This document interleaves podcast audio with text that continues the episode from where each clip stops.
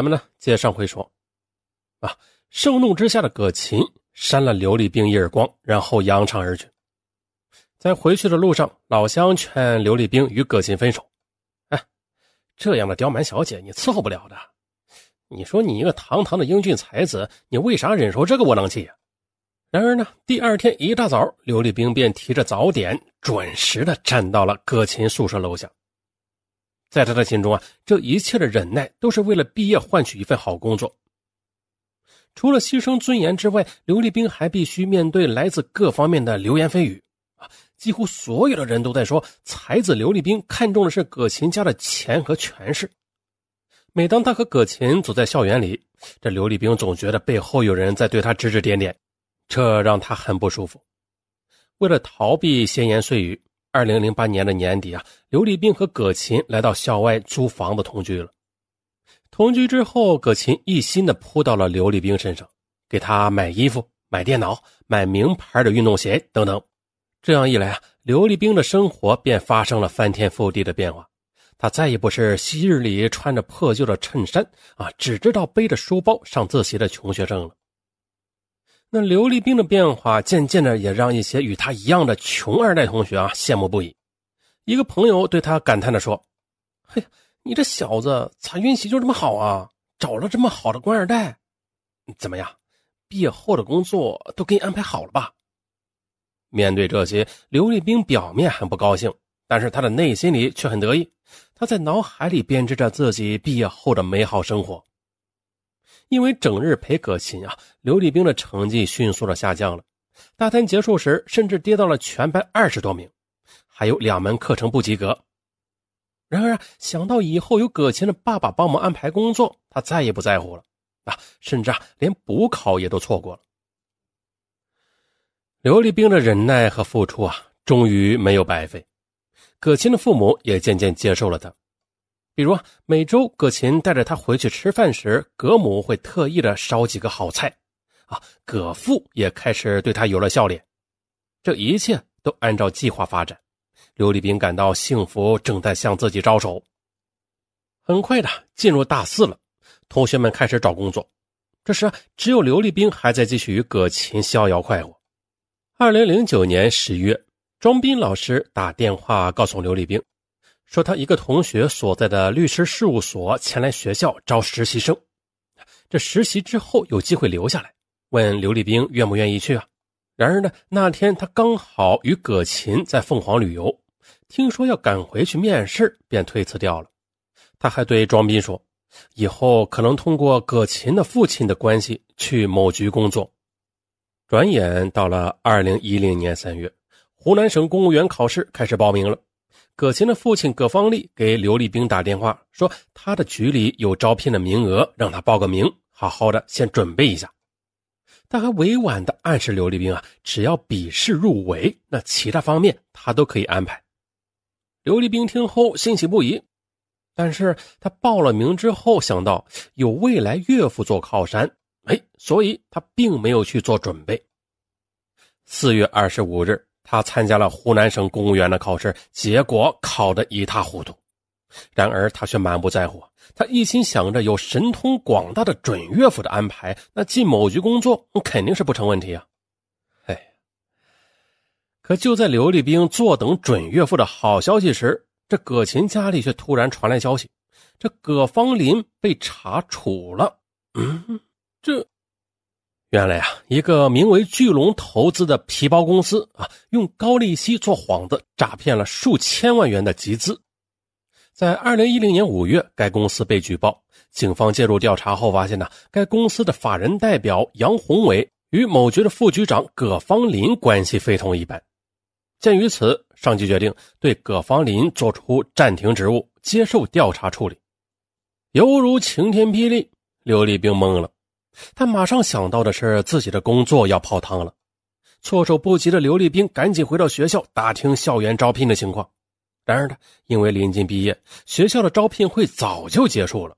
刘立兵在网上投简历也都没有回音，没有办法了，刘立兵又找到老师求助。老师惊讶地问：“哎，不是说葛琴的父亲会安排你进某局吗？”“嗯，本来也有几次机会的。”不过当时我想没有某局好，我也就没有通知你。”刘立兵听了，欲哭无泪。六月二十五日，班级上吃散伙饭，席间呢，大家相互敬酒。一个同学对刘立兵说：“来来来来，未来的某局局长，咱俩喝一杯，以后啊，可别忘了兄弟啊。”这刘立兵听了，觉得是莫大的讽刺，他羞的是无地自容。可是自尊心极强的他，又不敢跟他们解释。后来他饭也没有吃完，就找个机会溜了出去，想着母亲对自己寄予的希望。想着和葛琴恋爱两年来自己忍受的闲言碎语，以及对葛琴全家的浓言鄙息，这刘立兵一个人跑到树林里呜呜大哭起来。精心编织了两年的美梦瞬间破碎了。刘立兵无心再哄葛琴了。毕业之后，他便开始找工作。然而呢，由于大三、大四两年成绩太差，又没有任何的实习经历。所以啊，这几个月下来，刘立兵没有任何的收获。最后啊，绝望的他干脆整天窝到出租屋里上网。刘立兵的颓废令此时也处于苦恼之中的葛琴非常讨厌。终于的，他生气的搬回了自己的家里，而撇下刘立兵一个人在出租屋里住。二零一零年的八月底，房租到期了，刘立兵没有钱，只好电话让葛琴过来付钱。葛琴回到出租屋，一进门就闻到一股馊味进去之后，发现这屋子里也是一片狼藉，垃圾满地的。而刘立兵此时胡子拉碴，赤裸着上身，在玩电脑游戏。他不仅生气的骂了刘立兵几句，见刘立兵无动于衷，葛琴怒了，啪的一声拔掉了电源，对他吼道：“你太过分了！我爸爸出了事你不但一点都不关心，你连自己的生活都照顾不好，你你还像个男人吗？”你就不能出去找个工作吗？然而啊，这一顿责骂没有用，几年来的怒火反而一下子涌上刘立兵的心头。他随手拿起一只啤酒瓶砸到地上，吼道：“还不是你爸害的！明明说能安排工作的，哼，却不清不白丢了官，真是害人害己！”你，你说什么？葛琴听了，气得大哭起来。刘立兵见此，他缓和了口气，轻柔的问他。你爸什么时候能出来呀？还能恢复原职吗？葛琴伤心的望着刘立兵，一字一句的问：“你究竟是爱我，还是爱我爸的权利？”葛琴的问题触到了刘立兵的软肋，他赶紧找别的话题搪塞过去。到了二零一零年九月底，身无分文的刘立兵不得不在麦当劳餐厅找到了一份月薪一千五百元的工作。然而呢，这低廉的薪水，每天站八个小时，让刘立兵丝毫打不起精神来。两个月之后，他便被老板炒了鱿鱼。失去工作之后，刘立兵很快又没有了经济来源啊。然而啊，他又不好意思再向葛琴要钱了，无奈他便把电话打给了大学同学向辉。哪知道这向辉了解他的窘境之后，非常吃惊，哎，忍不住告诉了别的同学。很快的，大学同学都知道了这刘立兵因为葛琴父亲丢官而失业，现在穷困潦倒的消息。QQ 群里有人为他惋惜，也有人嘲讽他说：“这软饭吃的不值。”刘立兵看着 QQ 群里的议论声，哎呀，羞愤无比。他赶紧退出了班级的 QQ 群，在同学中，他颜面已经丢尽了，他也更加的恨葛琴了。于是呢，他找到他大吵了一顿。我当初真的是瞎了眼睛啊！跟你这么一个不干不净的女孩在一起，弄得我现在什么都没了。葛琴气的是狠狠的抽了刘立兵一个耳光。就此以后，无论刘立兵如何道歉，葛琴都没有再理过他。渐渐的，刘立兵也觉得这葛琴他没有什么利用价值了，就没有再去找他。二零一一年春节，刘立兵回到怀化老家。囊中羞涩的他无力给母亲买任何礼物，也不敢说起工作方面的事儿，整天都是躲在家里不敢见人。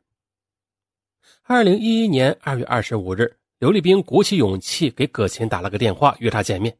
然而葛琴却冷冷地说：“我们分手吧，我有新的男朋友了，你以后不要再找我了。”原来，为了替父亲洗脱罪名，葛琴她找到父亲的一个老领导。阐述了自己父亲不可能严重违法乱纪的理由。后来，在这位领导的过问之下，有关部门加快了对葛方林的调查进度，最终查出葛方林与巨龙投资公司的杨红林并无直接的利益关系，巨龙诈骗一事，这葛方林呢也不知情。二零一一年一月底，葛方林官复原职，而且在与刘立兵分开的这段日子里，葛琴呢也有了新的恋人。刘立兵没想到，这葛方林官复原职了，葛家竟然不告诉他。更没想到的是。这葛琴竟然在父亲出来之后就把自己给抛弃了，慌了神的刘立兵苦苦哀求不要分手，然而呢，葛琴却决绝的说：“去年我爸被查之后，我才明白了，你爱的根本不是我，而是我爸的地位，是不是？哼我再也不想和你在一起了，因为你太虚伪了。”之后的任刘立兵如何送花道歉，如何写保证信，这葛琴都不理他了。二零一一年三月六日，刘立兵站在葛琴家的楼下，希望他能下来与他见一面。然而呢，他在寒风中站了一整夜，这葛琴都没有出来。看着昔日的恋人就在楼上享受着温暖和幸福，而自己呢，付出了那么多，却在楼下冻得快死了。又想到自己曾经是众人瞩目的才子，现在却连糊口的工作都没有。偏执的刘立兵内心塞满了愤怒，他给葛琴发了一条短信：“你休想跟我分手，我为了你放弃尊严，荒废了学业，还失去了工作，你就想这样一走了之？”然而，葛琴根本没有回复。为了躲避刘立兵，葛琴干脆的将手机号也换掉了。二零一一年三月二十五日，刘立兵在路上与葛琴巧遇。看着憔悴的刘立兵，这葛琴也有些心生同情了啊！见到葛琴态度缓和了，刘立兵当即提出去出租屋里坐坐。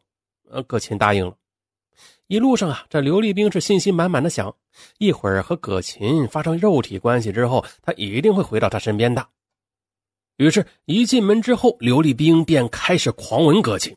啊，曾经熟悉的身体，在几个月没有触碰之后，此刻都变得格外的火热，啊，火热。这一次，刘立兵分外的卖力，他想以此留住葛琴。啊，一场激情后，刘立兵再次提出恢复恋爱关系。可是出乎他的意料，葛琴竟然一边穿衣服一边冷淡的说：“别说笑了，我们已经分手了。”这什么？我们刚才不是在一起了吗？难道这还不算和好吗？葛琴一阵冷笑啊，他瞥了一眼刘立兵：“你还真老土。”我和你上了床，就要做你的女朋友？你已经把我的心伤透了，你知道吗？虚伪的骗子！说罢，葛琴弯腰便开始穿鞋子。此时的盛怒之下的刘立兵只觉得自己就是世界上最屈辱、最愚蠢的男人。他随手抓起床头柜上的水果刀，趁着葛琴不备，朝他的脖颈狠狠地刺去，鲜血立即喷涌而出。此刻的刘立兵，他已经成为了失控的恶魔，他满脑子都充斥的是这些年来受的委屈和这一年来的失落。他不等葛琴挣扎，就将他摁倒，又朝着他的胸口狠狠刺去。很快的，葛琴的身子软了下去。直到此时，刘立兵才意识到自己杀人了。自知法网难逃的他，并没有藏匿逃跑，而是拨打了幺幺零投案自首。民警很快赶到了刘立兵位于天心区金盆岭白沙花园小区的出租屋，并且叫了救护车。然而呢，一切都无法挽回了。葛琴他因为伤势过重、失血过多，抢救无效死亡。随后，长沙市公安局天心分局对刘立兵进行了刑事拘留。目前呢，此案正在审理当中。那这刘立兵本来是个优秀的大学生啊，如果继续努力下去。凭他自己的能力，也会有一个光明的前途的。可惜的是，在毕业求职的残酷竞争面前，他竟然幻想走捷径，那处心积虑的帮官二代来改变命运。就像这种以恋求职的爱情，那功利性也太强了。所以啊，一旦受挫或者美梦破灭，那失衡的心理就会使人失去理智，从而导致悲剧发生。希望此案能给那些渴望在成功道路上走捷径的年轻人以警示。好了，最后上文再向各位听友求赞、求留言、求转发、求打 call。嗯，谢谢各位，拜拜。